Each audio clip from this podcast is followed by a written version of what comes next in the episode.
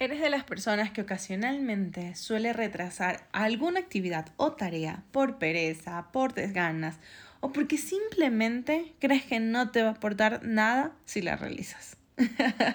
Este es el episodio número 10, en donde hablaremos un poco sobre por qué procrastinamos y qué podemos hacer para combatir este mal hábito.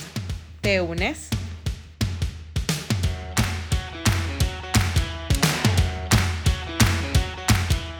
Bienvenidos a este espacio en donde dejaremos de lado esas barreras internas que te impiden sacar todo ese brillo que hay en ti.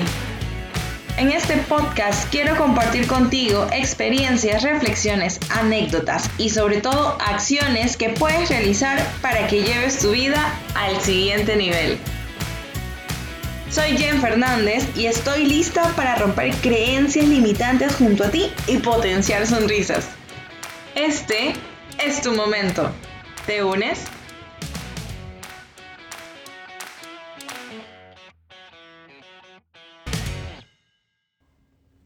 Hey, hola, hola. Estoy muy contenta de estar compartiendo un episodio más junto a ustedes. Y sí, lo sé, lo sé. Sé que estuve algo ausente, muy ausente, la verdad. y cuando pensé en cómo poder volver a retomar esto del podcast, supe que procrastinación debería ser el tema ideal. Y dije, sí, ese es el tema, ya que lo voy a hablar desde mi experiencia, además de todos los artículos que leí sobre el tema. Y es que todos en algún momento hemos procrastinado alguna actividad. Sí, claro que sí. No me vengas a decir que no. Ya sea por pereza, porque no queremos hacerla realmente, o porque nos preocupa tomarnos más del tiempo necesario al realizarla y lo que hacemos es realizar otras cosas que nos producen una mejor sensación o placer. Entonces es ahí cuando no hacemos las cosas que debemos hacer en el tiempo que debemos hacerla. Es por eso que hay que entender que no necesariamente el procrastinar es sinónimo de mala planificación u organización del tiempo, sino que más bien es algo que está alineado a nuestros estados de ánimo. Es por eso que muchas veces hacemos las cosas que no nos gustan y otras veces esas mismas cosas las postergamos. Por ejemplo, en mi caso, a mí no me gusta doblar ropa, no sé si a ustedes, pero no me gusta doblar ropa y la mayoría de las veces dejo que las canastas de ropa limpia se acumulen hasta el fin de semana. Imagínense, toda la semana, tres, cuatro canastas. Y ahí doblar y guardarlas. O sea, al final en el fin de semana. Pero hay otras veces en las que veo la canasta y digo, voy a doblar mejor ahora mismo la ropa para no tener que verla ahí. Y no es que ahora o en esa segunda ocasión me gustara doblar la ropa, sino más bien ya cuando lo analizas un poco, ¿no? Cuando ya haces la, la, la introspectiva y todo, tú te das cuenta que es cuestión de cómo uno se siente en ese momento. Y todos sabemos que nuestros estados de ánimo pueden afectar nuestra forma de hacer las cosas. ¿No les ha pasado a ustedes que si usualmente no son de los que lavan los platos y un día de la nada te dan ganas de solo levantarte y lavarlos? El simple hecho de que alguien diga un comentario como, no sé, wow, estás lavando los platos o ¿en serio estás lavando los platos? Tú tienes fiebre. es que les prometo, en serio, a mí me ha pasado mucho porque de un momento a otro me dan ganas de hacer actividades que usualmente no tengo el ánimo de hacerlas, pero todo depende de cómo me siento en ese momento. Entonces, ese tipo de comentarios negativos por parte de las otras personas, que muchas veces es solamente por joda, pueden afectar y que todas esas ganas que tenías de hacer esa actividad que no sueles hacerlo, se fumen en un tras, o sea, o en un 2x3, como quieras decirlo. Si te ha pasado, déjame en los comentarios cuál ha sido tu anécdota. déjame por favor un comentario si estás escuchándome desde Apple Podcast o de Google Podcast, o si lo estás escuchando desde la página de Instagram, o, o cuéntame cómo fue tu anécdota. Inclusive puedes dejarme un correo electrónico. Si queremos vencer o sobrellevar la procrastinación, primero debemos saber cómo actúa en nosotros. Y esto se podría decir que es algo así como, no sé, imaginémonos un escenario. Un escenario como el que tienes que realizar un informe de trabajo, pero aún no tienes fecha de entrega. ya, ya vas por donde va, ya sabes por dónde va la cosa. En ese momento, no sé, se te viene a la cabeza un pensamiento que te dice, bueno, antes de ponerte a hacer este informe, sería mejor que te cambies la ropa para estar más cómoda o más cómodo. Entonces, deja lo que estás haciendo y te vas a cambiar de ropa. Pero una vez que terminas de cambiarte, dices, ¿qué tal si mejor como algo también para luego no distraerte si te llega a dar hambre? Ok, coges algo y vas a comer. Pero mientras estás comiendo, te quedas mirando por la ventana, cogiste el celular y alguien te invitó a salir o sabes que estoy cerca de tu casa y saliste un rato, ¿no? Saliste un rato, diste un paseo y cuando te quieres dar cuenta, han pasado dos horas, como poco, ¿no? Porque a veces es mucho más tiempo. Y el tiempo que tenías dedicado a esa tarea se ha agotado. Entonces empiezas a ponerte nerviosa, te estresas y entra en juego el sentimiento de culpa. Y esa es la parte peor de todas, ¿no? empiezas a preocuparte y agobiarte por el tiempo que has desperdiciado. Y esto, pues el agobio y todos estos sentimientos post la procrastinación, lo hace aún, hace que seas una persona aún menos productiva y eficiente. Déjame contarte que a mí me pasó que queríamos contratar un programa de análisis de datos de mercado para la empresa en la que actualmente trabajo y nos dieron 30 días de prueba para revisar la data, la información y ver si cubría nuestras expectativas. Mi jefa me pidió que haga un análisis inicial, un macroanálisis de la información y que se lo presente al día siguiente. Y lo hice, ya que tenía fecha de entrega. Luego de presentar el análisis macro, llegamos a la conclusión que la inversión en el programa no compensaba con la data que íbamos a recibir. Y después de esto, pues me pidió que haga un análisis micro antes de que se termine el periodo de prueba para que nosotros podamos utilizar esta información para futuros proyectos y ya que no íbamos a adquirir el programa, pues sacarle provecho a estos 30 días gratis que nos dieron. Imagínense por dónde va la historia. Sí. En efecto, ingresé como tres veces a la plataforma, pero para obtener pequeñas informaciones en ciertas ocasiones para otros planes que estaba desarrollando durante estos días. Y cuando caí en cuenta, la fecha de la prueba había vencido. Sí, había vencido. y yo no había realizado el análisis micro de la información.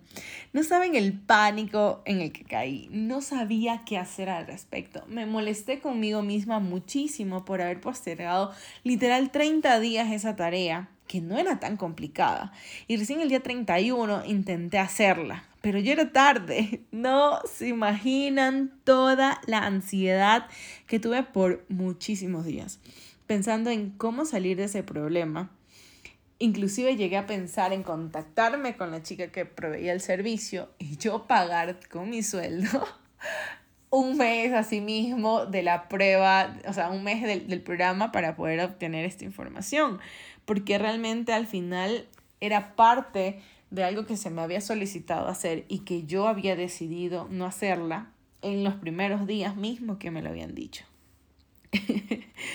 no saben que, bueno, para salir de este problema, lo bueno fue que acepté mi error, reconocí el por qué había trazado esa tarea. No creerán, no creerán que salí de ruta con una compañera de ventas y me menciona el tema de la plataforma. Yo no sabía qué responderle, la verdad. Y lo más increíble fue que ella me dijo que había hecho capturas de la pantalla de todas las cosas que habíamos visto en la plataforma la vez que la revisamos. Y yo estaba felizota, pues, ¿no? O sea, se imaginan, con eso al menos puedo ahora, porque pasó hace un par de días, puedo ahora presentar un informe, aunque no de la misma calidad como si lo hubiera hecho en el tiempo correcto. Si lo hubiera hecho en el tiempo en el que se me dijo que lo hiciera y dentro de los días que yo tenía, para, para poder utilizar esta información, pudiera haber hecho un informe con información mucho más cruzada, más detallada. Ahora tengo el limitante que me tengo que guiar solo por capturas de pantalla cuando antes pude haber hecho filtros. Entonces, el gran problema de la procrastinación es que afecta directamente a nuestra productividad, pero hasta límites insospechados. O sea, no sabemos realmente, o sea, cuánto nos afecta hasta que nos pasa. Por lo tanto, si crees o consideras que eres una persona que procrastina y que procrastinas recurrentemente, lo mejor que podemos hacer es coger el toro por los cuernos y buscar soluciones. ¿Sí? Es por eso que hoy vengo a compartir contigo cinco consejos que puede que te ayuden y que yo hoy estoy aplicando para dejar de sabotear tu vida y ponerle fin, fin, fin a la procrastinación.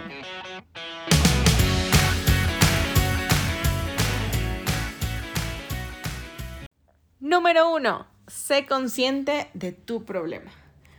Y esto en, todo, en todo problema sabemos que el primer paso es aceptarlo, ¿no? O sea, no resolverás tu problema si no te lo tomas en serio. Por lo tanto, el paso previo es estar consciente de que estás quemando horas importantes de tu vida sin hacer nada productivo. La mayoría del tiempo es así. Y que esto no te genera ningún beneficio a largo plazo, sino más bien todo lo contrario. La lista de pendientes a realizar cada vez es mayor y necesitas ponerle fin a esto. 2. Planifica tus tareas en un día antes. Puede ser la noche anterior, antes de irte a dormir, aunque puedes también hacerlo antes de acabar la jornada laboral. Debes decidir cuáles serán las tareas que harás el siguiente día, cuáles son estas tareas tan importantes que debes hacer. Y si aprendes a organizar tu calendario, serás mucho más productivo. Divide las tareas complejas en mini tareas. Si te enfrentas en una tarea que es muy complicada y que podría exigir mucho de tu tiempo, lo más importante en esto es tener claro qué acciones debes realizar para que puedas completar esta tarea lo más pronto posible. 3. Usa la matriz de Eisenhower para priorizar tus tareas. Según esta matriz, si una tarea es urgente e importante, debes realizarla ya. Si es urgente pero no es importante, puedes delegarla a otra persona. En el caso de las tareas no urgentes pero sí importantes, lo mejor es planificarlas y si no es urgente ni tampoco es importante, postérgala o elimínala. Usualmente esta tarea que no es urgente y no es importante suele ser una tarea de relleno, que no necesariamente debes ponerla en un listado, sino que puedes consolidarla con otra tarea. Me invento, puede ser, no sé, finalizar los reportes, guardarlos en el archivadero. Entonces, debes tener claro que en vez de tenerlo como una tarea al final, lo puedes consolidar con otra tarea que venga de la mano. 4. Cuando tomes una decisión para realizar una tarea, lo mejor que puedes hacer es comunicarla. Así que comunícala. El compromiso es más difícil de incumplir si al final lo has eh, expuesto con más personas. Haz saber a otras personas que has decidido actuar de un determinado modo o establecer unos plazos de tiempo. Una vez que comunicas esto, harás todo lo posible para poder cumplir con tu palabra. Y creo que eso es muy importante porque habla bien de nosotros. Y cinco, toma pausas activas. Toma pausas activas de cada 3 horas, de cada 45 minutos. Todo depende de la tarea que estés realizando y cuánto tiempo te demores en realizarla. Esto de aquí es para que no te agobies y tengas momentos de relax, para continuar luego realizando muchas más actividades. La mejor forma de tomar esta pausa activa es que sea al finalizar una tarea o al finalizar una actividad y no cortar lo que estás realizando por la mitad, por las tres cuartas partes, por lo que quieras. No la cortes, es decir, que si aún te tardas 30 minutos extra de las tres horas, es mejor que continúes y finalices la tarea para que no pierdas el hilo del desarrollo que estás teniendo. Muchas veces nos pasa que estamos full estresados y dejamos a medias una actividad por, no sé, levantarnos por una taza de café. El simple hecho de levantarnos a tomar una taza de café y luego regresar y nos topamos a un compañero y empezamos a conversar, cuando te sientas a continuar realizando esa actividad, te va a tomar un tiempo poder eh, tener esta misma intensidad o poder, o poder tener eh, todas estas ideas que tenías antes de pararte. Porque le das como que una pausa a tu cerebro, a tus ideas y tomar nuevamente eh, toda esa energía, esa creatividad que, que tenías antes, es un proceso. Entonces, no pares o no te tomes pausas activas hasta finalizar esa actividad. En definitiva, la procrastinación se le podría decir que es un agujero negro para tu productividad.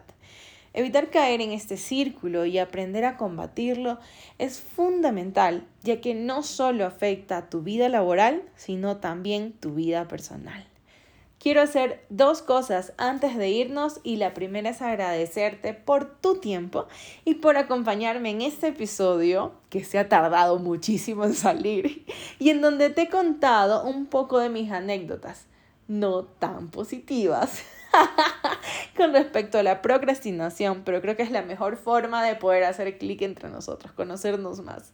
Pero que al final, si sabes identificar las oportunidades y tomas acción al, al respecto, te quedarán aprendizajes para que puedas tomar mejores decisiones en un mañana.